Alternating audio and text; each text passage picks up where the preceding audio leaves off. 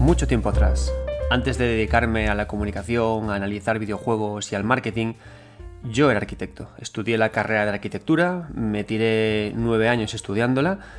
No fui a curso por año porque la verdad es que me lo pasé muy bien, monté un grupo de música, empecé a montar eh, grupos para escribir sobre videojuegos, fue ahí cuando nació la primera web de 9 bits y la carrera me apasionaba. Lo que más me gustaba de la carrera de arquitectura cuando la estaba desarrollando era la posibilidad de soñar con ciudades, diseñar edificios, pensar en cómo la gente se movía por los espacios que creaba, cómo se podía analizar la luz, cómo se podía analizar la presencia de la ciudad, qué influencia tenía el arte con la arquitectura.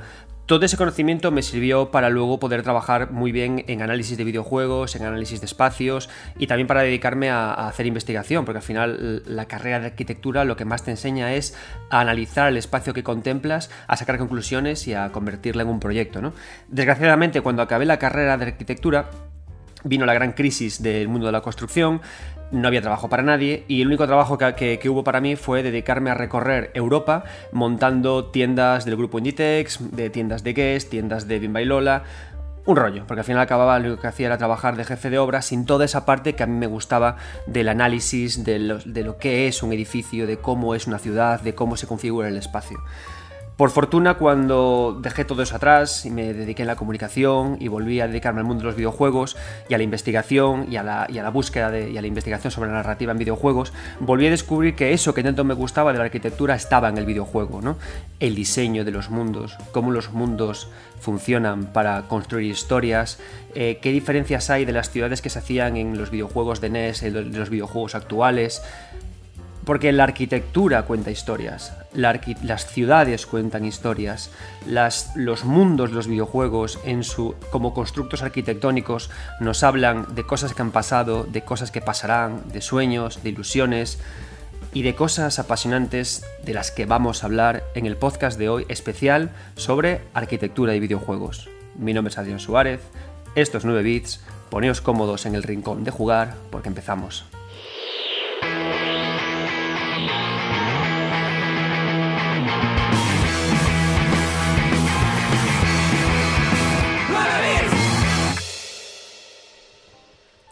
Bien, vamos allá con este programa especial de arquitectura y videojuegos. Y antes de, arrancar con el grueso del programa, sabéis que muchas veces me gusta empezar con, libros, hablando de libros, y os voy a hablar de dos libros, en este caso dos libros de arte, que, si estáis escuchando esto en Evox, os animo a que vayáis al canal de YouTube para poder eh, ver las páginas que os voy a mostrar. No os preocupéis porque igualmente os las voy a contar con mi melodiosa voz.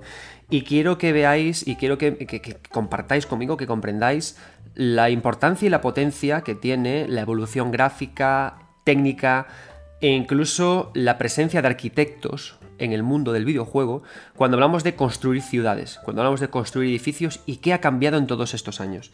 El primer libro que os voy a enseñar es un libro que me ha gustado mucho, es un libro que no esperaba que me fuera a gustar tanto, que es eh, FF Dot The Pixel Art of Final Fantasy, ¿vale? Este libro a priori no es más que una eh, recopilación de ilustraciones pixeladas, ¿no? De todos los bueno, de varios, de varios personajes de Final Fantasy 1, 2, 3, 4 y 5, pero lo interesante llega cuando descubrimos que el libro encierra una entrevista a un personaje, a alguien fabuloso, eh, determinante en el mundo del videojuego, que no es otra persona que Kazuko Shibuya. Yo adoro los libros de arte que incluyen eh, entrevistas. Son las entrevistas que se conservan en libros son piezas que deberían estar en un museo Indiana Jones. Y hay una cosa súper interesante de Kazuko Shibuya, cuando leemos su entrevista. Eh, Kazuko Shibuya, para que no los conozcáis, es la, Pixel Master, ¿no? Es la mega crack, es la, la, persona, es la mujer que se encargó de diseñar en pixel todos los Final Fantasies originales, ¿no? De sus deditos mágicos proceden esos mundos de sueño que, tanto nos enamoraron en su plasmación en, el videojuego. Lo interesante es, comprender varias cosas. Primero, la formación. Eh, Kazuko Shibuya no es arquitecta, no es diseñadora de mundos, es artista, es diseñadora, ¿no? Pero igualmente, en estos tiempos pretéritos de Final Fantasy, a ella le encargaron también dibujar la primera ciudad que iba a haber en un Final Fantasy. En, una de las páginas, y os las voy a mostrar, en la página 46, y si estáis viendo esto en YouTube la veréis directamente, si no os cuento lo que hay, veréis la primera ciudad que Kazuko Shibuya creó. Ella no es arquitecta, Y tiene varias cosas interesantes esta imagen que os estoy mostrando. Si os dais cuenta, o lo que estoy mostrando es una imagen de una ciudad medieval que está amurallada con forma de T. Hay un río que atraviesa el interior de la muralla y hay varias casas eh, muy dispuestas, eh, una en cada esquina, eh, de forma muy independiente, sin conexión. En el centro de todo hay una plaza con una pequeña fuente y la muralla tiene tres entradas. Hay muchas cosas interesantes sobre, sobre esta ciudad. Lo primero, ella no es arquitecta porque si, comprendemos eh, las ciudades eh, amuralladas en esta época, tenemos que entender que eran espacios, la propia muralla, espacios de, protección, con lo cual no tenían tantas entradas como podemos ver aquí, ni tampoco protegidas como, como se ve por árboles. ¿no? Eh, las casas en sí tampoco tienen una distribución lógica. Si os dais cuenta, la, iglesia que vemos en esta ciudad, hecha en los años 80, está en el norte de todo, en una esquina apartada, una iglesia con una cruz cristiana. Sin embargo, las, las iglesias cristianas, de reunión no estaban tan apartadas nunca. Y si nos damos cuenta, todas las casas que se presentan en, la, en esta imagen, las 1, 2, 3, 4, 5, 6, 7 casas que vemos en esta imagen de Kazuko Shibuya, en esta ciudad de Final Fantasy, son todas eh, casas de, de, tiendas, son casas que, venden cosas, ¿no? Y en el centro, en la plaza, no hay ningún espacio, no, hay tenderos, no hay nada, está absolutamente vacía, ¿no? Entonces hay muchas cosas que podemos extraer de, esto. En primer lugar, Kazuko Shibuya, por supuesto, eh, hizo esta, primera aproximación sin saber nada de urbanismo. ¿Y cómo la pensó? Directamente pensó. Fijaos la diferencia de pensamiento con la imagen que os voy a enseñar luego. Pensó en Final Fantasy. Bueno, el jugador, el avatar, llegará aquí. ¿Qué necesita el avatar de este juego?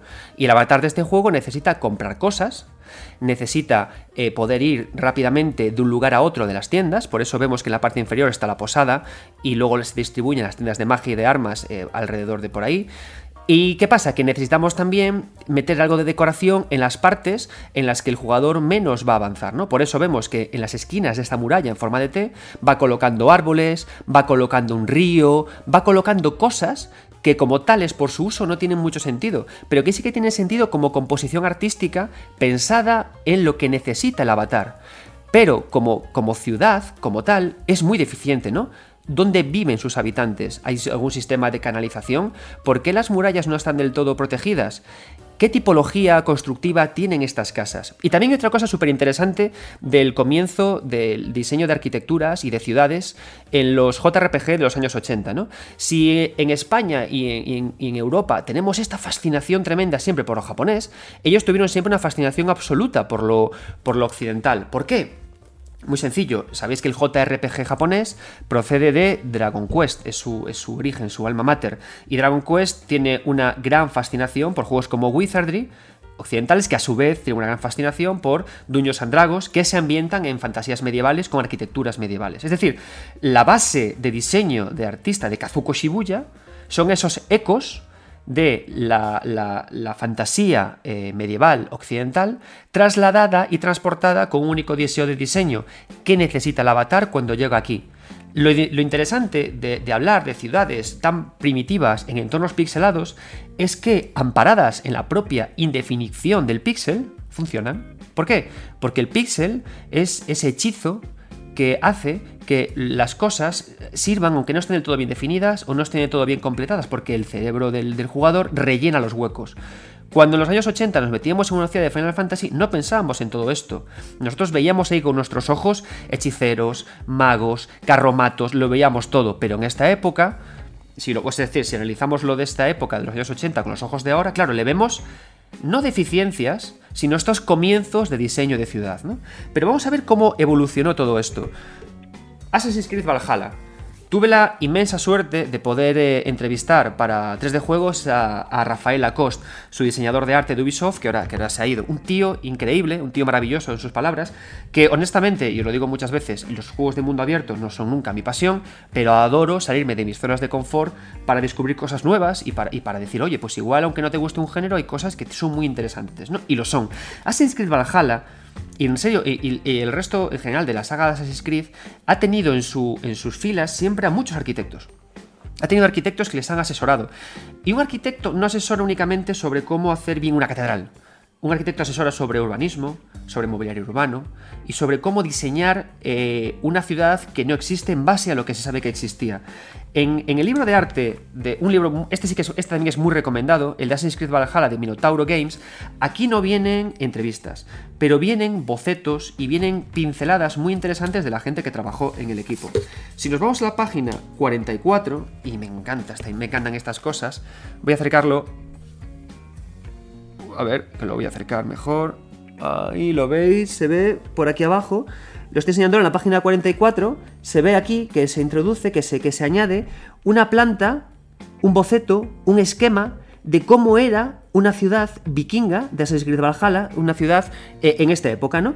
¿Y qué estamos viendo? Estamos viendo una ciudad eh, que tiene una, avenida principal, una, una, gran distribución, una gran avenida, una gran calle que distribuye en la parte norte las casas de la gente que vive ahí y que distribuye en la parte sur, la que está en la orilla más cercana al río, o al lago o al mar o lo que sea, la zona portuaria o de trabajo. Y detrás de las edificaciones donde vive la gente, ¿qué hay? Zonas de cultivo, zonas de uso. Y detrás, ¿qué hay? Una muralla. Si os dais cuenta, la muralla principal no es como la de Kazuko Shibuya. Es una muralla principal que con dos entradas que van a través de una gran avenida muy protegida.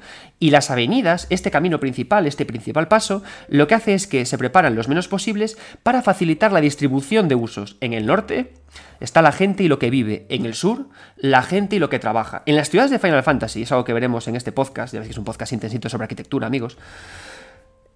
En la parte inferior se ve la gente y cómo trabaja. Eh, es decir, el uso que le da la ciudad. ¿Por qué? Porque una ciudad en los años 80, JRPG de Final Fantasy, nacida únicamente por, querer imitar los ecos de las ciudades medievales, el artista Kazuko Shibuya, al no contar con arquitectos urbanistas que la asesoraran, no se preguntó en, el elemento fundamental a la hora de hacer una ciudad en un entorno. ¿Por qué se crea la ciudad? Una ciudad, en el mundo real, siempre se crea por, varias, por razones muy obvias. Una, por explotar recursos naturales de la zona en la que se encuentra. O dos, por buscar una zona en la que puedan protegerse. ¿vale? Por ejemplo, mi ciudad, la ciudad de Da Coruña, tiene dos eh, núcleos de crecimiento principales. Uno es en el Monte del Viña, una zona elevada, los celtas construyeron allí sus asentamientos para tener un punto de visión muy claro de todo lo que les rodeaba y poder evitar ataques de los enemigos. Y luego tiene otra zona de crecimiento en la ciudad vieja, que es una zona anexa al mar. ¿Para qué? Para explotar los recursos marineros. En la ciudad de Kazuko Shibuya no hay nada de eso. No hay absolutamente nada de eso, simplemente aparece un mapa grande y ahí coloca su primera ciudad. Una ciudad nacida de un, artista, una ciudad que no se puede analizar como ciudad, sino únicamente como emplazamiento preparado para el uso del avatar. Sin embargo, la ciudad de Assassin's Creed Valhalla, al contar con arquitectos y al contar con una tecnología de alta resolución que no permite que el ojo ni el cerebro imagine, lo tiene que contar todo. Y ahí empiezan la aparición de tipologías urbanísticas, qué hacemos con la ciudad, donde colocamos todo, y pongamos ciudad allí donde la ciudad puede nacer y puede vivir. En una montaña para protegerse, en un mar para pescar o para aprovecharse de los peces, y todo esto me habla de la propia ciudad. Entonces, de aquí podemos sacar ya muchas cosas muy interesantes de cuando eh, nos planteamos analizar ciudades en videojuegos, ¿no? Una ciudad en videojuego puede ser de dos tipos. Puede ser una ciudad creada, como digo, para el disfrute del avatar, en cuyo caso me permite, a través de la ciudad, pensar en quién es el avatar, pensar en cómo se pensó en esa, persona que juega el jugador, pero también si vamos a juegos como Assassin's Creed Valhalla, me permite pensar en también en el mundo, cómo se ha construido ese mundo, sobre qué base se ha cimentado, qué me dice esa ciudad del propio mundo, ¿no? No empezáis a ver ya cosas súper interesantes. Es decir, todo esto es lo que yo veo cuando voy a una ciudad. Y son cosas que hablamos de. Que, con las que podemos partir eh, cuando hablamos de análisis de ciudades, ¿no? Vamos a ir un paso más allá. Os dais cuenta que estamos dando pinceladas de lo que podríamos llamar urbanismo y videojuegos. Cómo es una ciudad en un videojuego y qué tenemos que mirar en ellas cuando entramos en una ciudad. Por ejemplo, vamos a seguir con ciudades parecidas a las que dibujó Kazuko en FF Dot en el primer Final Fantasy.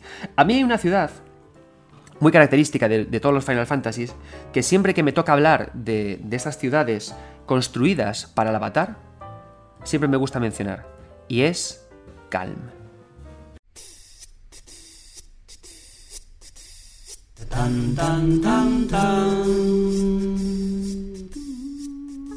9 bits. Y es que pensad en Calm. Calm le viene el nombre que ni pintado. Nos pasamos un gran trecho de Final Fantasy VII, el mejor de todos, creo yo, en Midgar, en su oscuridad, bajo su cielo negro, entre escombros, sufriendo, eh, descubriendo lo más turbio del universo de Final Fantasy que estamos jugando, ¿no? Y de repente, tras una gran escapada de las oficinas centrales de Shinra, rompiendo cristales y saliendo despegados, saliendo... Vámonos de fiesta, colegis. De repente vamos a ver una apacible granja de chocobos y luego nos vamos a un pueblo que parece, o que intenta parecerlo, como perdido en el centro de Europa, ¿no? Calm es la calma, es la introspección, es el viaje al pasado, ¿no? Es el dejar atrás Midgar. Y como tal funciona muy bien. Eh, cuando hablábamos de la ciudad de Final Fantasy, ¿no? Y parecía que la estaba como criticando, para nada.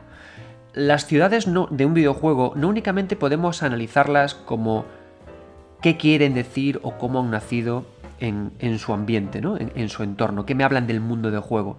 También tienen una gran presencia, una gran importancia como experiencia estética como experiencia, como qué me quieres contar, como acento de la historia del videojuego, ¿no? ¿Y qué es Calm? Calm funciona precisamente como eso, ¿no? Como un contraste. Calm, si nos damos cuenta, si, pensamos ahora en Calm, si, eh, si, cerramos los ojos y nos vamos a ese niño, a ese adolescente que jugaba con PlayStation, con su, con su, consola, que consiguió escapar de Midgar y llegó a Calm, ¿recordáis lo que sentisteis? Calm es un lugar de reunión, Calm es una gran plaza rodeada de casas eh, hogareñas, de casas que te miran de frente, de casas con las puertas abiertas, de casas que recuerdan abiertamente, así lo digo, a, Heidi, a esa Europa soñada y fabulosa que está en el imaginario japonés, a esas casas incluso que inspiraron a Full Metal Alchemist, a esas casas que el japonés usa cuando quiere expresar eh, ese sueño tranquilo, ¿no? Esa vida bucólica. Y eso es Calm, es un espacio de reunión. Y si nos damos cuenta, funciona estéticamente como eso. Es un lugar cerrado en el que las casas se agolpan, casi casi como formando el perímetro de una bombilla, es decir, un pequeño paso y luego ese bulbo de la bombilla que se abre haciendo un giro, tiqui tiqui tiqui tiqui, y que todas las casas se disponen mirándonos, ¿no? Entonces, cuando alguien llega a Calm, la disposición de, los, de las casas, la tipología edificatoria de las casas, el color de los tejados, el color del frente, las puertas abiertas, generan en el jugador, en el, a través del avatar, la sensación de calma. Ahora vamos a reunirnos con nuestros amigos, nuestras fiestas de espera arriba, y vamos a relajar. Entonces, también tenemos que analizar una ciudad en este sentido, ¿no? ¿Cómo recibe al jugador? Además, yo soy un tremendo fan, absoluto fan de las cámaras fijas de los videojuegos de esta época. ¿Por qué? Cuando tú vas a, a la ciudad de Final Fantasy I, digamos que la cámara se centra en el camino que hace el avatar. Entonces, cuando el, entonces, claro, pocas veces puedes ver la ciudad en su totalidad, porque a medida que te mueves, digamos que la cámara te sigue y va cambiando. No te deja ver, digamos que no, no hace marcos de foto, no hace instantáneas precisas, no, y eso le hace que limite mucho generar una determinada emoción en base a cómo están dispuestas las casas en un espacio, ¿vale? Cuando hablamos de eh, Assassin's Creed Valhalla, y hablamos de esta ciudad, que es una gran avenida que, hace que eh, el trabajo esté en un lado, lo, habitacional esté en otro. De nuevo nos ocurre lo mismo. Digamos que es práctico cuando, cuando acercamos más la cámara al ojo humano, cuando hacemos una cámara más natural, cuando hacemos una cámara que se acerca más a lo que vemos en el mundo común, es lógico pensar que, es, que generar en una ciudad una distribución racional, una distribución lógica, es más cómodo para que yo como jugador me pueda ubicar mejor y pueda desplazarme mejor por, los entornos. ¿Por qué? Porque yo cuando llego a una ciudad de un videojuego, mi cabeza va rápidamente a pensar en el mundo real. ¿Dónde estarán las iglesias y las tiendas? En la plaza. ¿Dónde estarán los barcos? Cerca del mar. ¿Dónde estará la gente viviendo? Pues alejado del trabajo. Entonces me vale esto, ¿no? Pero claro, estéticamente cambia mucho la experiencia. No es lo mismo la experiencia que sentimos entrar en una, en una ciudad de Final Fantasy 1, de Final Fantasy 7 y de Assassin's Creed Valhalla. ¿Por qué? Por la combinación de cómo están las casas, qué distribución hemos elegido y la cámara. Y la cámara de Final Fantasy VII es muy poderosa por eso, porque consigue que esa disposición de las casas me abracen. Pero si analizamos Calm, descubriremos que como ciudad, como tal, urbanísticamente, es pochilla, es regulinchi, es mmm, mi chiqui, mi chiqui. ¿Por qué? Cerrad los ojos, los que estéis con, con iVoox.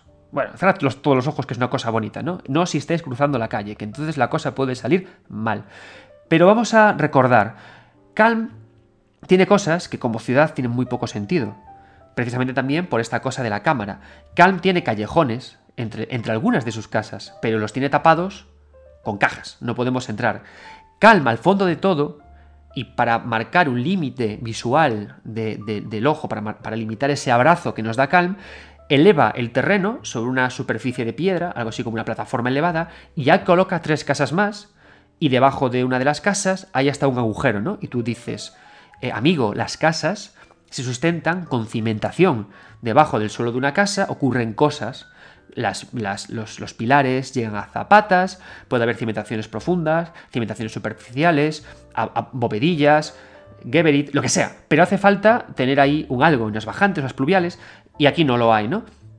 Luego que eh, hay, hay, hay, zonas en, en, Calm que a pie de calle, a ras de calle, eh, plantean torres con unos pináculos elevadísimos, que tampoco tienen ningún sentido, ¿no? Entonces digamos que eh, es como que la, ciudad no tiene mucho sentido en lo que se quiere ubicar. Es una, y luego tiene otra cosa que tampoco tiene mucho sentido, y que esto es algo muy divertido y que ocurre mucho en las ciudades, ¿no? Una ciudad es un organismo vivo, una ciudad no es espontánea, una ciudad no dice ¡pum! aquí estoy. No, una ciudad crece, se expande y tiene estratos. Si antes hablaba del ejemplo de La Coruña. En La Coruña tú si la analizas, encuentras la persistencia de los celtas en el, Monte del Viña, encuentras la ciudad vieja en el norte de la ciudad, encuentras la zona del ensanche, encuentras distintas zonas que, se van, que van creciendo y que cada crecimiento de la ciudad te habla de un año de la ciudad, te habla qué pasaba ahí, te habla de arte, te habla de cultura, te habla de sociedad, te habla de civilización. Tú si estudias arquitectura, o si lees libros, no hace falta matarse a hacer una carrera tan coñazo como es la arquitectura, salvo por la parte bonita, que es muy bonita. Cada, el estudio de las ciudades me habla de lo que pasó en el mundo, es un estudio de la historia de la ciudad y de la historia de la civilización. Eso en Cal no podemos hacerlo porque está planteada como una ciudad espontánea. ¿Por qué? No hay preexistencias. Cal se cierra en una ciudad con siete casas y no plantea el hecho de que vaya a haber gente que va a nacer y que va a querer construir sus propias casas. No plantea un pasado de la ciudad. Es decir, extramuros no pasa, no ocurre nada. No hay pequeñas poblaciones. No, no, está Calm en un lado, a lo lejos la granja de Chocobos y allá a lo lejos, como si fueran de universos totalmente desconectados, una mega construcción mastodóntica en la que se tergiversan los sueños humanos y se consume el alma de las personas. Entonces, claro, es interesante, ¿no? Entonces, Calm no me deja hablar de la civilización de Calm, de la sociedad de Calm, o de los habitantes de Calm, ni del propio mundo de Calm, del propio mundo de, Final Fantasy VII. No me, no me deja porque no tiene, no tiene estos estratos. Por lo cual, Calm funciona únicamente como lo que decía, una ciudad bucólica que abraza al jugador y así es como hemos de estudiarla, enmarcada siempre en la fantasía japonesa del exotismo europeo, del exotismo medieval, que nos llega por cómo nació el JRPG a través de Dragon Quest, que a su vez nació a través de Wizardry, Dungeons and Dragons, Ultima, etc. Entonces ahí es cuando llegamos a, estudiar Calm, ¿no? ¿Qué pasa? Que Final Fantasy VII tiene muchos momentos así que funcionan muy bien por el uso de la cámara. Hay otro momento, arquitectónicamente, ya viéndonos un espacio interior que a mí me parece brillante de Final Fantasy VII, brillante, que es cuando nos metemos la mansión Shinra, esa terrorífica mansión. Yo cuando jugaba pequeño me acojoné con ella, pero vivo muy fuerte, me cagué strong in my pants. Que cuando caminas por la mansión Shinra llegas a una zona en la que hay una escalinata, una rampa que formula una elipse vertical y hacia abajo, ¿no? Tú empiezas en un lado de la pantalla y a medida que vas caminando el muñeco de Cloud se va haciendo más pequeñito hasta que desaparece en el corazón de la elipse. Si habéis leído Junji Ito y Uzumaki, entenderéis la potencia del, terror que produce la elipse y si no lo habéis leído no pasa nada, ¿no? Una espiral descendente hacia la locura que es justamente lo que nos encontramos en la parte inferior de la mansión Sinra, la espiral enfermiza hacia la locura de Sephiroth, expresada a través de una cámara y un diseño arquitectónico singular. Y funciona muy bien por eso esta zona, ¿no? Y, por eso es la potencia que tienen estas cámaras cuando analizamos ciudad. No únicamente consiste en analizar urbanismo, no únicamente consiste en analizar ciudad, en analizar tipologías, sino también consiste en, en entender cómo están colocadas las cosas, cómo está la cámara y cómo están los gráficos. Y precisamente por esto, por esta idea de Calm, es por lo que me interesa tanto seguir jugando a Final Fantasy VII en su versión remake. ¿Por qué? Lo decía antes. Kazuko Shibuya, cuando hizo la primera ciudad de Final Fantasy, esta ciudad con cuatro casitas pixeladitas, sin núcleos habitacionales, sin un sentido de nacimiento de la ciudad, colaba. ¿Por qué colaba? Porque el pixel me lo permite que cuele. Es una decisión estética y artística que configura la expresión estética y me permite que yo rellene con huecos lo que no veo. Pero eso ya no vale cuando trabajamos con la alta resolución mainstream. Y lo podemos ver en el primer Final Fantasy Remake si vemos cómo está Midgar. Cuando jugábamos al Final Fantasy, Final original y, llegábamos, y jugábamos Midgar, la, el, hecho de que unas plataformas gigantescas metálicas de la parte superior de la, de la ciudad que nos estuvieran tapando el sol era algo sugerido, porque nunca lo veíamos. Sin embargo, cuando trascendemos a un juego de 2020-2021, ya sí podemos mirar arriba y el artista tiene que darle una explicación clara y plausible de cómo se sustenta toda esa tremenda estructura y construcción. Me pasé horas mirando hacia arriba cuando jugué Final Fantasy Remake ¿Por qué? Porque es una zona que tú miras hacia arriba y dices tú, ahora lo entiendo. Ahora la arquitectura se ha adaptado a lo nuevo. Eh, ¿por, qué? Porque, si, porque la arquitectura y el espacio estético que, vivimos es esclavo de la tecnología y es esclavo de lo que el ojo puede ver o no ver y tiene que ser responsable con lo que hace. Y Final Fantasy, Final Fantasy VII Remake es muy responsable con lo que hace en este sentido. Por eso, claro, cabe pensar qué ocurrirá con Calm. En Final Fantasy VII Remake, en su segunda parte, sabemos que saldremos al mundo abierto. Tranquilos, esto es un programa sin spoilers. Saldremos al mundo abierto, presumiblemente subidos en, coches, y podemos recorrer ese mundo, ¿no? Ese tramo que conecta, que empalma Midgar con eh, Calm y con la granja de Chocobos. ¿Qué pasa? Que ahora ya Calm sí que tiene que tener preexistencias. ¿Y a qué me refiero con persistencias? Vamos a pensar en otra ciudad europea de un videojuego que está fantásticamente bien construida. Las ciudades de The Witcher 3. Maravillosas las ciudades de The Witcher 3. A nivel de urbanismo, de realismo, de, de, verdad de la ciudad. ¿Por qué? Cuando tú entras en una ciudad de The Witcher 3, en las grandes, en Novigrado y en todas estas, cuando tú ves las murallas, tú ya estás viendo que antes de las murallas hay pequeños asentamientos rurales, eh, pequeñas granjas, cuando entras en la, cuando rebasas la, muralla, encuentras que hay distintos estratos sociales que van desde las partes más bajas pegadas a la muralla a los más altos, normalmente en zonas elevadas. ¿Por qué? Porque las ciudades medievales se solían construir cercanas a altos para, como decía cuando hablaba de los celtas, protegerse. Entonces empiezas a ver toda esa verdad, una verdad que tiene sentido debido a que los gráficos de The Witcher 3, como decía, son de alta resolución y exigen esto. Y además, un videojuego europeo tiene más cercanía y tiene menos fascinación por lo occidental porque es lo suyo. Cuando normalmente eh, analizamos y trabajamos con lo nuestro, con lo que tenemos cercano, la fascinación no es tal y nos permite trabajar con un mayor grado de verdad. ¿no? Esto no quiere decir que la fascinación sea mala, porque la fascinación nos, nos, da también grandes expresiones estéticas. ¿Qué es Ghost of Tsushima sino una exageración estética del sueño occidental de lo japonés, ¿vale? Son traducciones que se hacen, eh, son hibridaciones también muy potentes, ¿no? Pero sí que es verdad que cuando alguien local investiga lo local, suelen salir cosas más interesantes, ¿no? Y el mundo de Witcher 3 tiene cosas que cuando hablamos de ciudades en videojuegos de la resolución va a tener que tener Calm por narices. Calm como ciudad eh, supuestamente europea que, parece, va a tener que tener también asentamientos rurales fuera, va a tener que también va a tener que tener granjas, va a tener que arreglar su urbanismo, va a tener que funcionar mejor con cómo se distribuyen los espacios. La Calm que vamos a jugar en Final Fantasy Remake 2 ya no va a abrazar al jugador, no puede porque no puede hacer uso de esa cámara. Va a tener que funcionar de otra manera, va a tener que tener callejones. Si nos fijamos, por ejemplo, en Final Fantasy 9, en una de sus eh, ciudades iniciales, una ciudad también medieval que luego más adelante en el juego queda destruida por, eventos de la, aventura, en esa primera ciudad medieval en la que controlamos a Vivi, controlamos a Gitán, nos encontramos con nos encontramos también con muchos callejones, pero estos callejones ya son transitables, porque la tecnología lo permite y porque la tecnología de esa, de esa de ese Final Fantasy IX, la tecnología aplicada en, en PlayStation, en esas épocas más tardías, ya permitía jugar más con las ciudades. Y hay callejones, ya podemos ver lo que ocurre en los intersticios de una ciudad, y eso es maravilloso, ¿no? Pero perdemos cosas. esa ciudad de Final Fantasy IX no me abraza como me abraza Khan.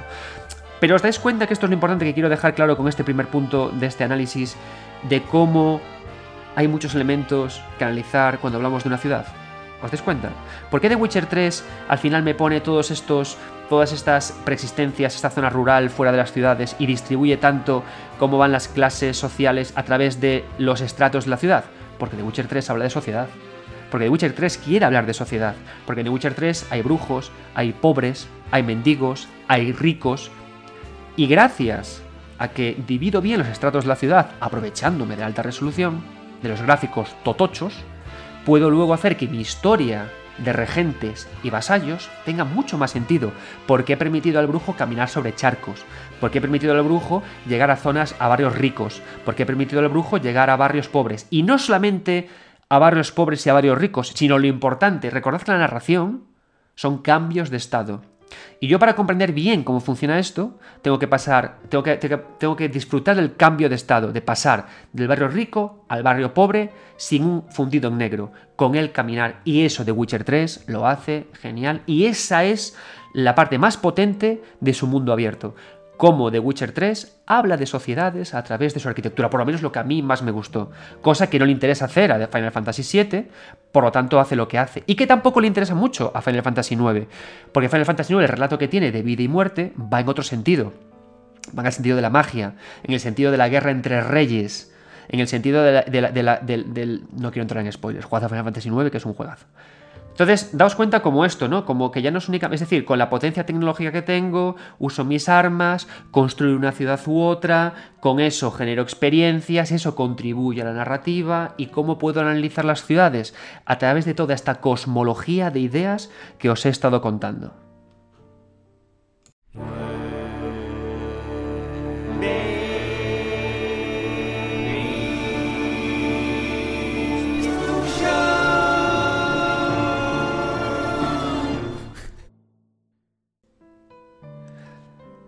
Hay otro elemento cuando hablamos de ciudades en videojuegos que conecta mucho con, lo que yo estudié en la carrera, ¿no? Eh, hablamos de urbanismo, hablamos de construcción de ciudades, hablamos de distribución de avatares, hablamos de lo que el avatar siente en función de cómo la ciudad esté conectada con su cámara y con la tecnología. Pero hay una cosa en el urbanismo que yo descubrí al estudiar el urbanismo barroco, que fue cuando el urbanismo en realidad eh, explotó, ¿no? En el barroco, época entre el siglo XVI y siglo 17,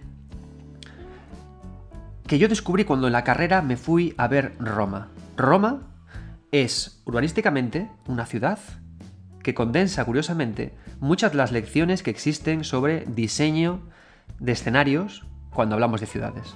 ¿Y por qué? Es, algo. Yo os voy a decir cosas ahora que vais a decir, pero si eso lo hacen los videojuegos. Pues eso está en el urbanismo barroco y es algo que creo que nos va a servir mucho para conectar eh, también cuando hablamos de ciudades o porque este podcast está dedicado a arquitectura y videojuegos. Urbanismo barroco. Cuando eh, llegó este, este periodo que, que, os estaba hablando, ¿no? y sobre todo en especial en Roma, se empezó a elaborar ya una teoría de ciudad como conjunto unitario. Una teoría de que la ciudad era un todo, que tenía que servir al ciudadano, a la salud, pero también que tenía que tener lo que se conoce como, y es un término que a mí me encanta, lo que es la ciudad teatro. Roma, además de tener hermosas avenidas, calles preciosas y todo lo que sea, tiene un urbanismo preparado para configurar su espacio como si fuera un gran teatro. Roma es un lugar que yo recomiendo una cosa. Eh, os voy a decir cómo fue mi viaje, mi viaje a Roma. Yo estaba en, no sé si en cuarto o tercero de carrera. Yo en esas épocas era un, era un vividor, era, no era el serio eh, jovenzuelo doctor que conocéis ahora. Era un hombre que me gustaba el, alternar y el buen vino. Entonces, cuando fuimos al viaje con, la carrera, eh, yo no me vine en ningún mapa y, pasé de ir con los profesores. Tres amigos y yo nos fuimos por ahí a disfrutar, a beber cerveza, a comer pasta y a descubrir la ciudad sin mm, conocer nada de antemano, sin saber nada de Roma. Os juro que por hacer esto fue el viaje más apasionante que vi en mi vida, porque Roma es una ciudad que merece ser disfrutada sin saber nada de ella, porque está construida para que el habitante de a pie el, romano de esa época se sienta asombrado y derrotado por la rotundidad de sus edificios, por la, por la potencia de sus monumentos. Recuerdo con tremenda fascinación cómo los grandes edificios de Roma eran enmarcados lateralmente por, por, las avenidas y por las calles y cómo se configuraba casi casi un cuadro. Recuerdo eh, cómo se preparaba el Panteón romano y los grandes edificios en plazas pequeñas para que al girar una esquina, tú indefenso, tú sin esperarte nada, girabas y de repente se descubría un gran monumento arquitectónico que te asombraba sobre todo si llevabas dos cervezas de más. Y también me alucinaba cómo cuando me sentaba en una plaza, en una de las plazas barrocas de Roma, de repente al otro lado, en lugar de encontrarte con una ristra de edificios como podemos encontrarnos ahora en una plaza de Madrid o de La Coruña, el espacio se abría para dejarte ver a lo lejos naturaleza, ríos y el más allá. Eso es la ciudad teatro, una ciudad preparada para la contemplación de elementos perfectamente estructurados y conectados. Es decir, eh, cuando hablamos de urbanismo barroco y hablamos de colocar hitos arquitectónicos potentes y de colocar avenidas, no ocurre como ahora. Ahora, a día de hoy, cuando la ciudad progresa, se pone un monumento en una, en una rotonda o se coloca un gran edificio sin darle especial contexto en la ciudad. Pero cuando hacemos urbanismo y hacemos planeamiento de ciudad desde cero en, una, en, un gran, en grandes espacios, la cosa cambia y llegamos a la ciudad teatro de Roma. ¿Os habéis, dado, cuenta de las cosas que he dicho? La plaza, giro la esquina y veo monumento y los grandes edificios a lo lejos enmarcados por las avenidas. Vamos a empezar con este último ejemplo y vamos a pensar en The Last of Us parte 2. The Last of Us parte 2 es el viaje continuo, de nuevo tranquilos, no haré spoiler, de varios personajes que suelen irse siempre buscando un elemento arquitectónico que está a lo lejos, que está más allá. Entonces, eh, toda la configuración espacial de las ciudades y de los lugares de, de, Last of Us 2 funcionan como esta idea de la ciudad teatro de Roma. ¿Por qué? Porque cuando vemos a lo lejos algún elemento, y esto también ocurre en The Last of Us 1, como por ejemplo una noria, los propios edificios, los rascacielos o las ruinas sirven para que veamos eso que está más allá y que nunca lo perdamos de vista.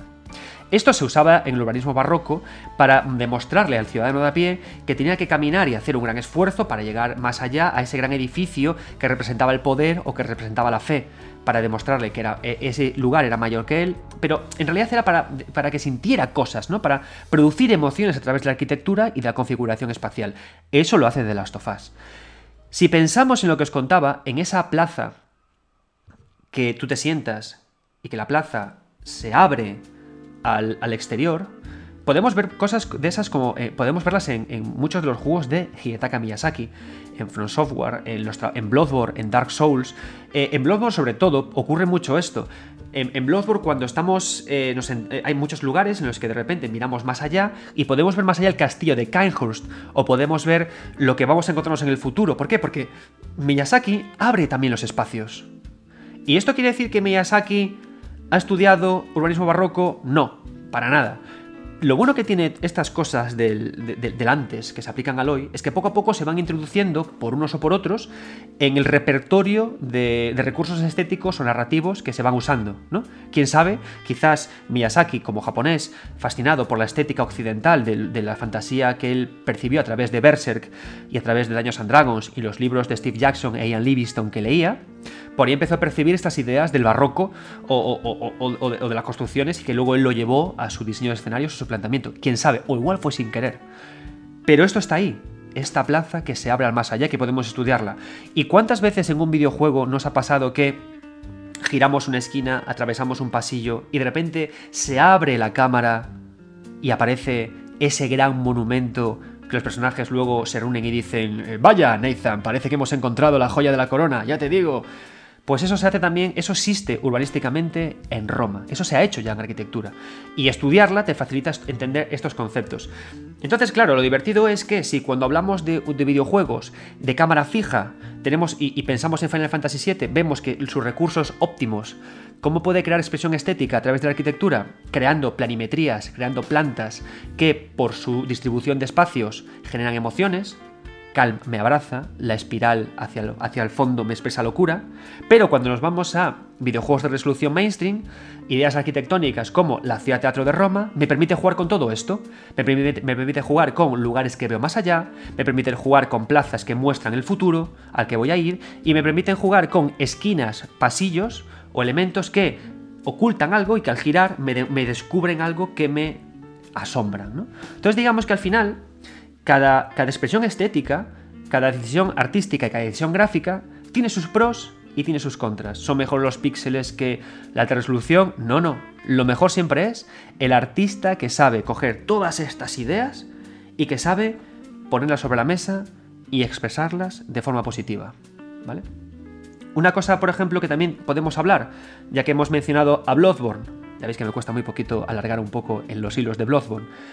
Hay una cosa que a mí me gusta muchísimo del trabajo de, Bloodborne. Honestamente, me parece el trabajo Bloodborne más redondo de Hidetaka Miyazaki. A ver, a faltas de ver Elden Ring, que por supuesto en Elden Ring vamos a ver mucho de arquitectura, porque se comenta que vamos a ver grandes mundos abiertos, o sea, un gran mundo, un gran mundo abierto con espacios, con pequeños reinos interconectados, ¿no? A ver, va a ser divertido ver cómo esto que os estoy contando se puede aplicar su estudio a los mundos del Elden Ring, ¿no? Va a ser, eso va a ser guay.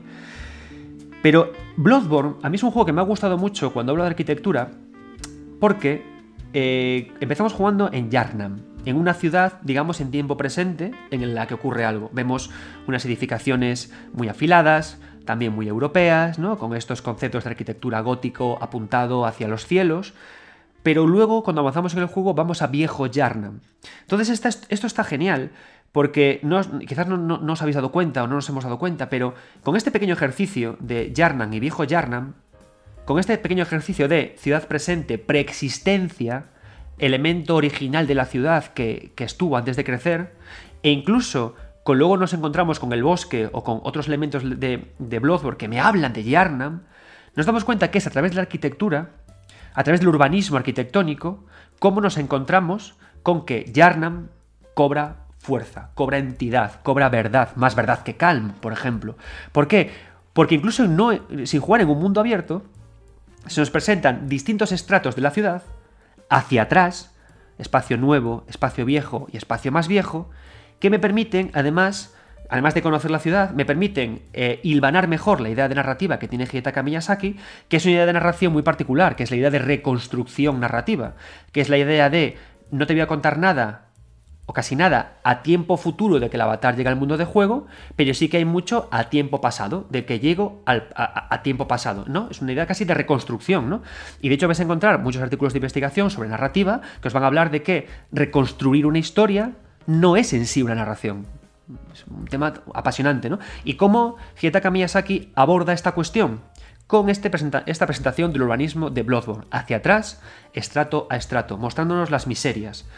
Y es tan interesante eh, Yarnam que presenta un elemento que no se ve muy a menudo cuando hablamos de ciudad en videojuegos. Las cañerías, los sumideros, las alcantarillas, ¿no? Y a mí esto es un tema que me gusta mucho, ¿no? Porque... Em, y aquí vamos a ponernos un poco de alivio cómico, comic relief. A mí siempre me hace mucha gracia porque hay muchos videojuegos japoneses que te llevan a, las alcantarillas de sus, ciudades, por ejemplo, Octopath Traveler, pero no hay váteres. Es decir, sus personajes de juego no cagan, no mean, pero hay váteres igualmente, ¿no? Hay, hay, bajadas, y, a veces tampoco ni llueve, pero igualmente hay, cañerías por donde va toda la roña, ¿no? Bueno, pero lo interesante que hace Bloodborne con esto es que te presenta una serie de conductos, te presenta un, espacio eh, inferior un espacio, unos sustratos muy bajos de Yarnam que tienen mucho sentido dentro de la propia ciudad. Porque sí que es cierto que yo ahora mismo no recuerdo si hay váteres en, en, Bloodborne, diría que no, pero sabemos que podemos tirarnos cacas a la cara en Dark Souls, así que bueno, ahí tenemos una conexión. Pero que sí que es una zona que recoge las aguas, que conecta espacios y que hasta que tiene estas escaleras de tránsito, ¿no? Entonces todo esto a mí hacen que Yarnam sea una de las ciudades más poderosas en un entorno de juego no de mundo abierto, que la arquitectura y el urbanismo hacen que la narración y que la narración de Miyazaki tenga todo el sentido del mundo. Hasta podemos hacer eh, la elaboración de guion narrativa de Miyazaki eh, eh, por puntos en función de sus escenarios porque cuenta a través de la arquitectura y no únicamente con esto que decimos, ¿no? De narrativa ambiental, que hay cosas ocultas aquí y allá que me cuentan cosas. No, no, no, sino con algo más macro, con el urbanismo de la propia ciudad, que poco a poco, cuan cebolla va desgranando sus capas hasta llegar a su corazón, el cual la apuñalamos y nos convertimos en lo que nos convertimos, ¿vale? Entonces, claro, también esto me permite saber esto, ¿no? otro punto a analizar cuando hablamos de arquitectura, cómo la segregación, cómo la destrucción, cómo la decapación de los espacios arquitectónicos colaboran en la historia que se me está contando. Y Arnam es un cañón en esto, ¿vale? Hay más cosas. Eh, he empezado a hablar, cuando estaba mencionando a Yarnam, y cuando hablaba del urbanismo, he empezado a hablar de gótico y he empezado a hablar de barroco, ¿no? Cuando me refiero a esto, ¿de qué, ¿de qué estoy refiriéndome, no? Estos son los tipos arquitectónicos que imperaron entre el siglo VI y el siglo XVII. Eh, y decir siglo VI, pero ¿qué siglo VI? Majadero. porque normalmente en el videojuego únicamente trabajamos con lo. Se, ven estilos góticos y estilos barrocos, pero no se habla del potente románico. El estilo románico eh, nace de entre el siglo VI y el siglo XII, ¿vale? El románico es súper interesante y pocas veces lo vemos en videojuegos. Em, Veis que este podcast va mucho de arquitectura y emociones, que siente el avatar, que es que entendemos cuando llegamos a un sitio, cómo lo podemos analizar, qué tenemos que fijarnos, ¿no?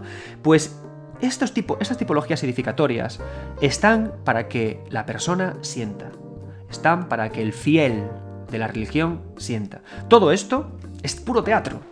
Toda esta arquitectura, esta tipología es expresión estética. Todo el tipo románico, gótico y barroco es la construcción teatral de un discurso entre el fiel y Dios. Y con eso hemos hecho catedrales, ¿no? Entonces, tipo románico entre el siglo VI y el siglo XII. ¿Y por qué me parece tan interesante? El tipo románico en estos, en estos tiempos de Edad Media tan jodidos eran pequeñas edificaciones religiosas, de piedras gruesas, de pocas ventanas, de, pocas luz, de poca luz, para que la oscuridad invadiera el interior de una iglesia. ¿Por qué? Porque cuando llegara el fiel, el fiel tenía que tener miedo de Dios, tenía que sentirse ignorante de Dios, y la oscuridad era el mayor ejemplo de esto. Pocos videojuegos hay que trabajen con este tema, ¿no? Con estas ruinas románicas. ¿Por qué? Porque estéticamente no son tan jugosas. ¿Qué es más jugoso? El gótico y el barroco. El gótico va del 12 al 16. Esto, por supuesto, amigos, lo tengo apuntado porque yo por su número soy fatal, ¿vale? Yo soy muy pijolas para hablar de expresiones estéticas y de maravillas que siente uno y de interpretación, pero de números, regular, regular. De hecho, sacar físicas y químicas en la carrera me costó Dios y ayuda y mucho peloteo al maldito profesor de Física 2. La madre lo que lo parió, cómo me hizo sufrir, porque Madre mía. Pero bueno, gótico. 12 y 16. Lo curioso del gótico, que a mí me hace mucha gracia, es que el gótico, cuando hablamos de expresiones artísticas musicales o de ropa, se asocia al negro. Pero el gótico, en arquitectura, es luz, es color. El gótico, una catedral gótica, tiene unos techos altísimos, tiene espacio, está cargada de rosetones, de grandes ventanales, para que la luz entre, la luz como el brazo de Dios que toca al fiel y lo no, lo humilla, pero que lo, lo maravilla, ¿no? Lo somete a su gran voluntad. El estilo gótico es la representación más auténtica de Dios y por eso es tan alto y por eso tiene los, los, los tejados, los pináculos tan altos, ¿no? Y tiene además estructuralmente es muy interesante porque eh, en comparación con el románico, el románico apostaba todo a meterle una gran carga a sus muros para que el propio muro lo, soportara todo. Pero aquí empezamos a encontrar contrafuertes empezamos a encontrar elementos auxiliares que descargan el grosor del muro. ¿Por qué? Para llegar todavía más alto. ¿Más alto dónde? A Dios. Entonces por eso la arquitectura gótica es luz. Y esta, esta arquitectura, la gótica, la encontramos muchísimo en, videojuegos. Y de hecho es interesante en Dark Souls 3. Dark Souls 3 tiene una, colección de, reinterpretaciones del gótico fascinante, ¿no? De la casa de Dios, de cómo llega la luz, pero la luz está habitada por la pura oscuridad de los monstruos, ¿no? Del pontífice Sullivan y de todo lo que nos podemos encontrar, ¿no? Anorlondo. Todo esto tiene una potencia gótica que se te cae el culo. Eh, eh, eh, en Anorlondo caminamos sobre contrafuertes, ¿no? sobre estos refuerzos estructurales. Y, lo interesante es que nos permite Dark Souls, ¿por qué es interesante? ¿Por qué es súper interesante Anorlondo? Porque nos permite habitar la, arquitectura, ¿no? Y eso hace que sea estupendo. a mí me encantan los videojuegos, ¿no? Cuando llegamos a Anorlondo, entramos a través de una ventana, entramos a través del vehículo que usa la luz, la mano de Dios, para entrar en la iglesia, una ventana, la rompemos, ¿no? Y caminamos por entre el plano superior, para luego colarnos por otro sitio, ¿no? Y, esto es una experiencia, una experimentación que solo me permite hacer el videojuego, ¿no? Entonces el gótico tiene, es interesante a nivel de videojuego por el análisis de cómo experimentamos esa estructura, Y también es interesante por cómo se usa la luz en combinación con lo macabro, esa elegancia macabra. Y no olvidemos que Miyazaki, en cualquier entrevista que leáis de él, él hablaba de que él buscaba en su estética una elegancia muy del gótico. Lo fino, lo frío, pero a la vez elegante y vibrante, que en sí es, son tipologías que definen la arquitectura gótica, una de las arquitecturas más potentes del mundo. 1, 2, 3, 4, 5, 6, 7, 8, 9 bits.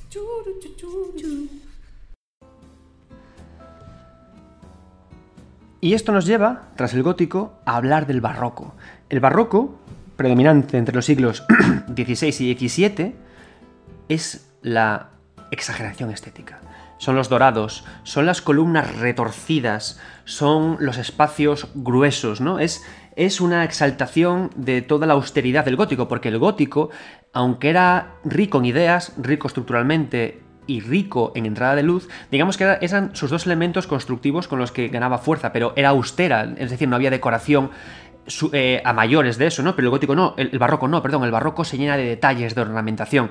Y en el videojuego, ¿en qué se suele usar el barroco? El barroco se suele usar cuando queremos representar personalidades retorcidas. Y el barroco, el super barroco, el barroco plus plus, el barroco limited edition, es el rococó, que es cuando ya esta exaltación del dorado explota. ¿No? Entonces, cuando queremos hablar de un personaje retorcido, opulento, eh, borracho de poder, o cuando se quiere cargar un escenario, se suelen recurrir a estéticas eh, barrocas porque funcionan de esta forma, ¿no? Mientras que se suele recurrir a, escenarios eh, góticos, se suelen expresar personajes eso, más finos, más terribles, más temerosos, precisamente por la potencia de la luz, ¿no?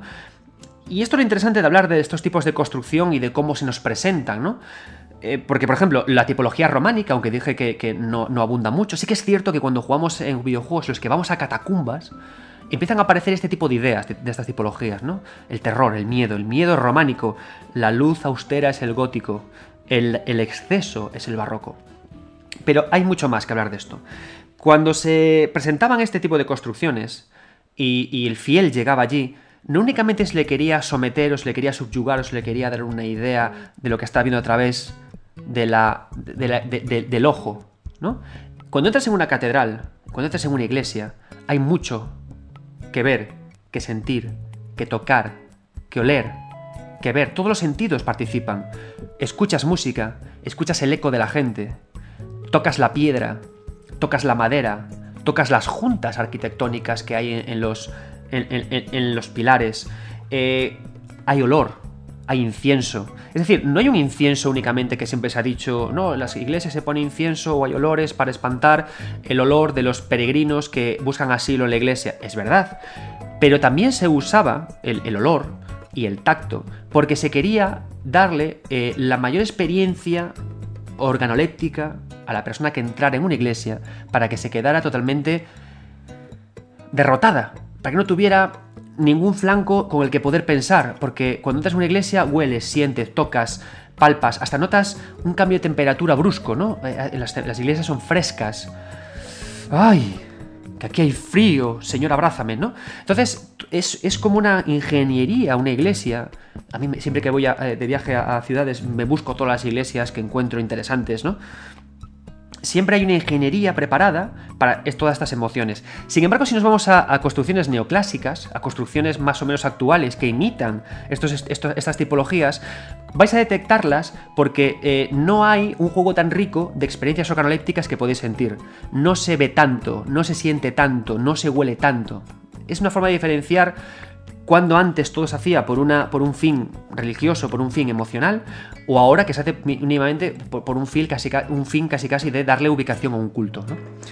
Entonces, claro, el videojuego, y esto es lo guay, tiene el reto de que tú en un videojuego no puedes ni tocar, ni puedes oler. ¿no? Entonces, ¿cómo podemos.? La, idea es, cuando entramos en, una, en un espacio arquitectónico, ¿cómo podemos sustituir estas emociones? Y aquí entran ideas como por ejemplo la realidad virtual por una parte, pero entran ideas que a mí me parecen más interesantes como es la vibración de los mandos. La vibración de los mandos, que es una cosa que puede parecer absolutamente frívola, y lo es, eh, puede funcionar muy bien para hacernos sentir algo tan tonto como que si el personaje toca elementos de una iglesia, vibre de diferente forma el mando. ¿Por qué? Porque el cuerpo no se siente igual cuando toca la madera de un lugar en el que se sienta a cuando toca la fría piedra. No puede sentir eso. O sea, la diferencia es la misma.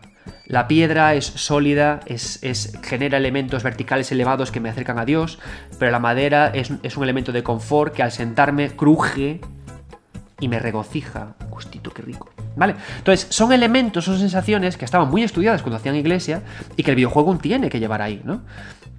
El olor tampoco puede traducirlo, pero el olor podemos hacer una cosa muy interesante del cerebro humano, que es trasladar elementos de la vista al olfato. Por ejemplo, cuando un personaje en un videojuego ve mierda, ve estiércol en el suelo o ve sangre, tú haces así, y casi hasta notas que huela. Entonces, a través de la representación artística, a través de, de, una explosión, de una mejora de los gráficos, o incluso lo que tenemos de ahora, podemos casi casi trabajar con todos estos sentidos para acercarnos más profundamente a lo que esas tipologías edificatorias querían hacernos sentir. ¿Vale? Pero claro, por supuesto, esto hace falta muchísimo trabajo, ¿no? A veces casi casi llegamos a una iglesia y únicamente es el marco en el que nos enfrentamos a un enemigo y ya está. Pero hay mucha teatralidad en esto, ¿no? Sin ser una iglesia, eh, la idea de cómo, el análisis de cómo la luz entra en una catedral ha servido, por ejemplo, para que el enfrentamiento de Lady María en la torre astral sea tan poderoso, ¿no? Ese gran rosetón que, hace que la luz llegue y, tengas que pelearte, pelearte. Entonces también podemos eh, hablar de eso, ¿no? Eh, tenemos que darnos cuenta que en el videojuego la colocación y ubicación de los elementos de luz ayudan al jugador a orientarse en el espacio y a caminar de un sitio a otro. Pero eso también nos llega del estudio de, las, de las, catedrales. una catedral, en especial la catedral gótica, usa precisamente el rosetón para que la luz entre sobre los fieles, para que en una hora determinada caiga sobre la persona que está dando misa. Tenemos también elementos en la bóveda para que caigan de forma vertical sobre eh, efigies y, elementos. Y tenemos luego también en zonas laterales pequeños puntos de luz que hace que entre luz y que se den distintas sensaciones. Es decir, en el análisis de las catedrales tenemos también ideas de cómo aplicar la luz en el videojuego y viceversa. Viendo cómo la luz aplica, eh, aplica su poder en el videojuego, comprendemos si tienen correlación con lo que se intentaba hacer en las iglesias, en las catedrales originales. Y ver también cómo el, el diseñador se esfuerza en que olfato y gusto estén también ahí, estén también representadas, ¿no? La hostia que comemos sagrada del cura, ¿para qué se da? Para que siga habiendo una expresión total en una iglesia. Son piezas de ingeniería que son mucho más allá de únicamente un lugar en el que rezar. Cuando llegas allí y las estudias, dices tú, madre mía, ¿cómo os comíais la cabeza para comer la cabeza a la peña? ¿Vale? O sea, son es increíble una, las catedrales. Yo recuerdo cuando fui a Barcelona eh, y me encontré con mi hermano, que mi hermano vive en Barcelona. Hola Juli, I love you. Eh, fuimos a ver juntos la Catedral del Mar. Y Juli le parecía, qué chula es, ¿no? Yo le empezaba a comer la cabeza, ya, pero fíjate en cómo las juntas de, la, de esa columna están separadas para, fíjate cómo la nave principal está preparada para y cómo la luz penetra. Ahí hay un análisis de, estudio del espacio que eso llevado al videojuego nos genera, por supuesto, espacios emocionales y poderosísimos, ¿no? E incluso sin, sin venirnos tan arriba, como que todo esto se cumpla, no sé si os acordáis, pero cuando salió Dark Souls, todo el mundo estaba como loco pasando memes de que iba a entrar en una iglesia y que decía, cuidado que aquí hay un boss dentro, ¿vale? Entonces, es muy potente, ¿no? Cómo funcionan todas, todos estos elementos, ¿no? Todas estas ideas tan ingenieriles y tan maravillosas y tan potentes, ¿no?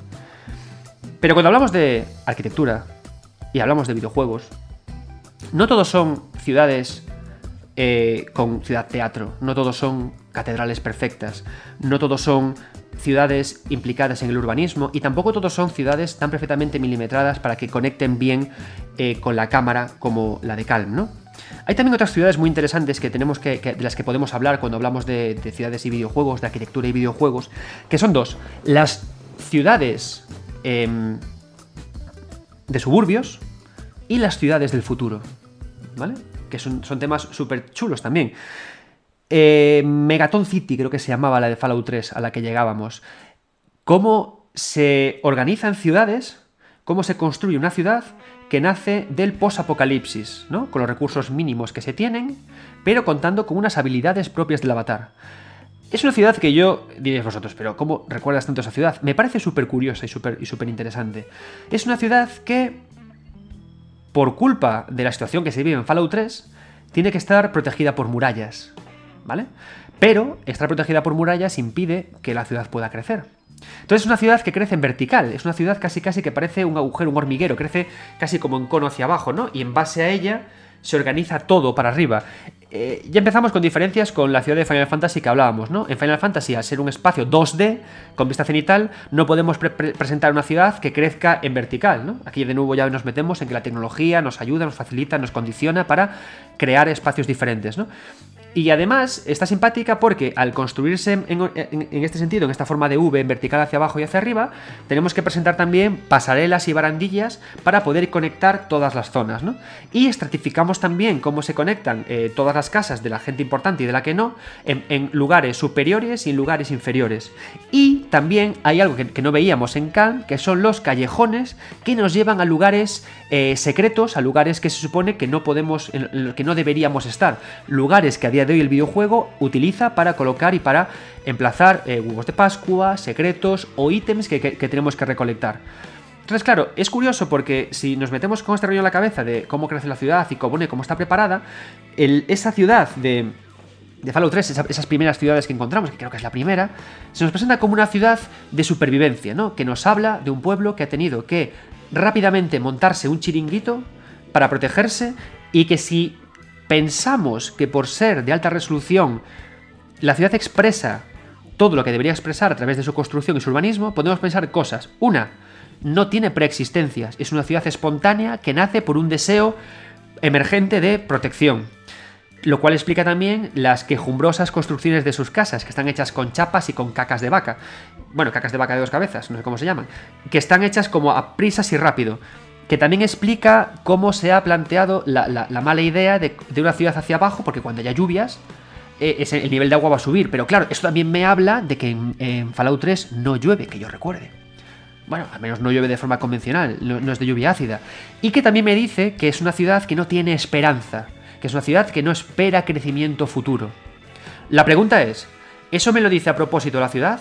¿O me lo estoy yo sobreanalizando? El problema es, y, es cuando descubrimos luego videojuegos interesantes, cuando hablamos de narraciones que se apoyan en lo que vemos, que el videojuego puede apoyarse en estas ideas para, eh, seguir alargando su, narración. Es decir, podemos, esto, todo esto que yo he contado, puede ser verdad o no. Puede que el juego lo haya hecho a propósito o no. Puede ser que hayan cogido un arquitecto para plantarlas o no. Pero son ideas que son, que son que es razonable entenderlas. El juego podría acogerlas y hablarnos de todo esto. Y un personaje puede decir tuvimos una inundación, otro personaje podría decirte no tenemos futuro, otro personaje podría decirte es que esto lo construimos rápido y sudando sangre. No lo hace, el juego no lo hace. Pero son pinceladitas que están ahí y que tú interpretas y que el juego puede sí o no cogerlas, ¿vale? Pero la idea es esa, la idea es el potencial de las construcciones arquitectónicas y del urbanismo y de la disposición del emplazamiento para colaborar con la historia y enriquecería mucho la historia. ¿Cómo colocamos en un plano que hacemos en un videojuego una casa, una avenida? Puede decir mucho, y de hecho dice mucho, pero podemos eh, hacer como que esté de casualidad o no. Eso depende ya del diseñador. Pero yo me fijo en esas cosas. Y cada vez vemos que nos fijamos más. Como decía, se escribe Valhalla, cuentan con arquitectos para que estas ideas tengan sentido y estén apoyadas, ¿no? Daos cuenta cómo, curiosamente, estas ciudades, que hablo de estas ciudades emergentes, estas ciudades suburbios, tienen un reflejo extrañamente curioso, un reflejo muy similar en las ciudades del futuro, la ciudadela de Mass Effect 2. La ciudadela de Mass Effect 2 está construida en el espacio y si os dais cuenta es como las aspas de un molino que se contraen hasta formar casi casi como la monda de un plátano un poquito abierta y en cada una de esas mondas dispone ahí ciudad. Eh, gente de Mass Effect 2, cuando tengáis más hijos, ¿qué va a pasar? ¿Vais a alargar eso? ¿Vais a construir eso? ¿Cómo crece esa ciudad? ¿Creció toda de golpe? Es decir, le ocurre un poco lo mismo al final. Son ciudades demasiado cerradas y son poco porosas a futuros y a pasados. Y eso todo podemos explicarlo.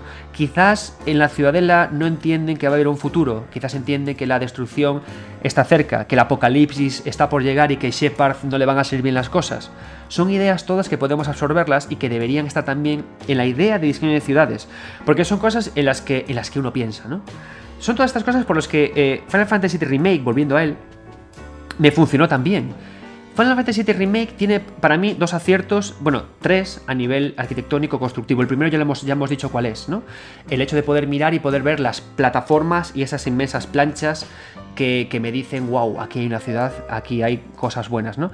Pero también hay otra más, que es cuando vamos a ver a los padres de una de las compañeras eh, del, grupo de Revolución Avalancha, cuando vamos a, a ver su casa de sus padres, ¿por qué? Porque ella vive en la parte superior cuando vamos a ver, vamos a ver ese edificio, cuando vamos a ver esa ciudad, de repente vemos algo que es súper interesante, que es que la parte superior de Midgar se vive como en un barrio residencial, se vive una vida plácida, se vive una especie casi casi como de sueño americano, en la que hay espacios públicos para jugar al baloncesto, en la que hay un poco de todo, y en la que, amigos, hay algo también súper interesante cuando hablamos de arquitectura y de ciudades en videojuegos, la publicidad como elemento colaborador o coayudante de la narración. ¿Por qué? El perrete. El estupendo perrete, que no me acuerdo cómo se llama, que está en todas partes de Final Fantasy VII. Está en las pizzas, hay pizzas con el nombre de este perro, hay, eh, mandilones con el nombre de ese perro, y cuando llegamos aquí, a esta ciudad, en la, parte, en la parte superior de Midgar, de repente descubrimos que este perro que lleva un casco militar aparece un gran cartel que no es más que un elemento para que te unas a las fuerzas, al ejército de Shinra, por la protección de Midgar, ¿no? Entonces está guay porque gracias a, que podemos mover la cámara y ver algo que no podemos hacer en Calm, por ejemplo, algo que no podemos hacer en Final Fantasy, empezamos a ver cómo también los elementos que tenemos arquitectónicos, que la publicidad también es, arquitectura, es arquitectura urbana, es mobiliario urbano, cómo también empiezan también a colaborar en, en lo que estamos contando, ¿no? Y ahí está, eso vehicula eh, todo el resto del conjunto, ¿no? Es decir, que aunque estemos en lugares separados, en zonas separadas de la ciudad, en, la parte de los suburbios, en la parte superior, esto hace que todo conecte con una misma voz. Y curiosamente, todos en Final Fantasy adoran a este perro lo cual te da una idea de el poder de ubicar elementos en el escenario. Y también hay otra zona muy interesante de Final Fantasy VII, que son los propios suburbios, en el que eh, también tiene su clientela Seventh Heaven, ¿no? El barrio, el, bar de Tifa y de, y, de, Barret. ¿Y por qué? Porque es un destartalado espacio. Pero tienes lugares de crecimiento. Tiene, y de hecho, si os dais cuenta, cuando caminéis por esta zona, vais a ver que tiene un núcleo central súper habitado y que va decreciendo en habitabilidad a medida que salimos del centro. Y es una idea súper interesante y súper potente. Y en, repito, aparte de callejones y de construcciones destartaladas unas por encima de las otras. Entonces, como ciudad, como elemento espontáneo que nace en un crecimiento no planeado, tiene muchísimo sentido, porque tiene estos espacios por los alrededores de desierto en los que la ciudad podía crecer. ¿Qué tiene de malo la ciudad? pues hombre, que quizás los, los, personajes que viven allí son demasiado modernitos para lo que hay allí. Le hace falta también un sistema de canalizaciones, ¿no? Pero bueno, como, como, como idea de ciudad que crece de forma espontánea, funciona estupendamente bien. Y después de contaros esto, vamos a hablar de otro de los elementos arquitectónicos que a mí más me emocionan. La ruina y la escala del jugador y del avatar con relación a la ruina.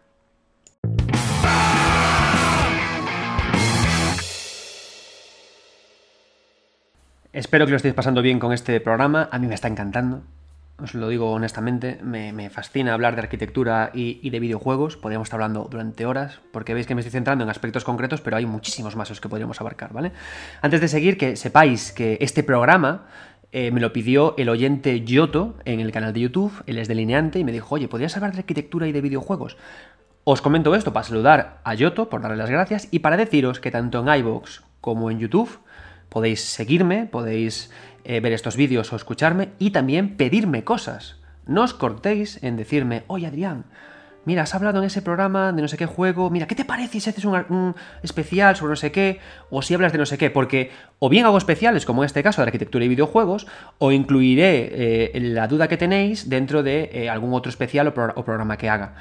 Y me, viene muy bien que, me lo digáis porque eso me ayuda a crecer y, que hablemos de cosas que a todos nos interesan. Y puede ser de lo que queráis. No os preocupéis si no tiene cabida o es una locura, pero de lo que queráis. Desde que me pidáis que haga un especial de algo, a que, oye Adrián, hazme un especial de pelos de nariz y videojuegos porque yo creo este programa está para eso, ¿vale? Para que charlemos. Así que, Yoto, espero que te guste este programa, que lo estés disfrutando. Gracias por tu participación. Y los demás, ya os digo, pedidme cosas, que yo estoy aquí para hablar de videojuegos, de lo que queráis, para estar pasándomelo genial con vosotros.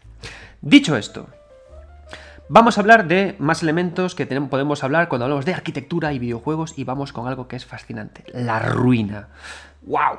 Las ruinas en videojuegos. Las ruinas en videojuegos son unos elementos sensacionales. Son, o sea, son, son, estupendos y podéis disfrutar mucho de ellos, tanto en Assassin's Creed Valhalla, podéis jugar mucho a ellos en las obras de From Software. ¿Por qué me valen las ruinas?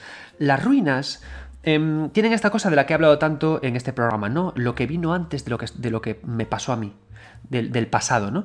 Una ruina eh, me habla del tiempo pasado, me habla de lo que pensaron mis antecesores. Y estas ruinas pueden ser tanto ruinas basadas en, capítulos posteriores, como los griegos y los romanos, como también ruinas de fantasía, ¿no? Entonces, ¿para qué me vale una ruina? Una ruina planteada en un planteada, una ruina puede ubicarse en un edificio usando los principios del urbanismo barroco que hablamos, ¿no? Y esa ciudad teatro, para que el jugador se sorprenda, que al girar una esquina, ¡uh! ¿Qué hace esto aquí, colega? Y de muchas formas, pero tiene muchas formas para poder experimentarla. Si una ruina me supera mucho en tamaño mi avatar, me va a servir para que yo comprenda que algún jefe final, alguna civilización antigua o algo era excepcionalmente poderosa contra, en comparación con lo que yo soy. Me va a permitir también experimentar esa ruina de forma táctil. Puede caerse, puede romperse o puedo escalarla. Pero sobre todo lo que importa es esa emoción, ese primer impacto de ostras, esta gente sabía mover rocas. Pero podemos hacerlo también al revés, podemos hacer ruinas muy pequeñas. Em, en una parte de Dark Souls 2, en una parte asquerosa, llena de veneno, en las partes más bajas de Dark Souls 2, hay una zona en la que nos encontramos con un montón de pequeñas esculturitas que nos escupen veneno.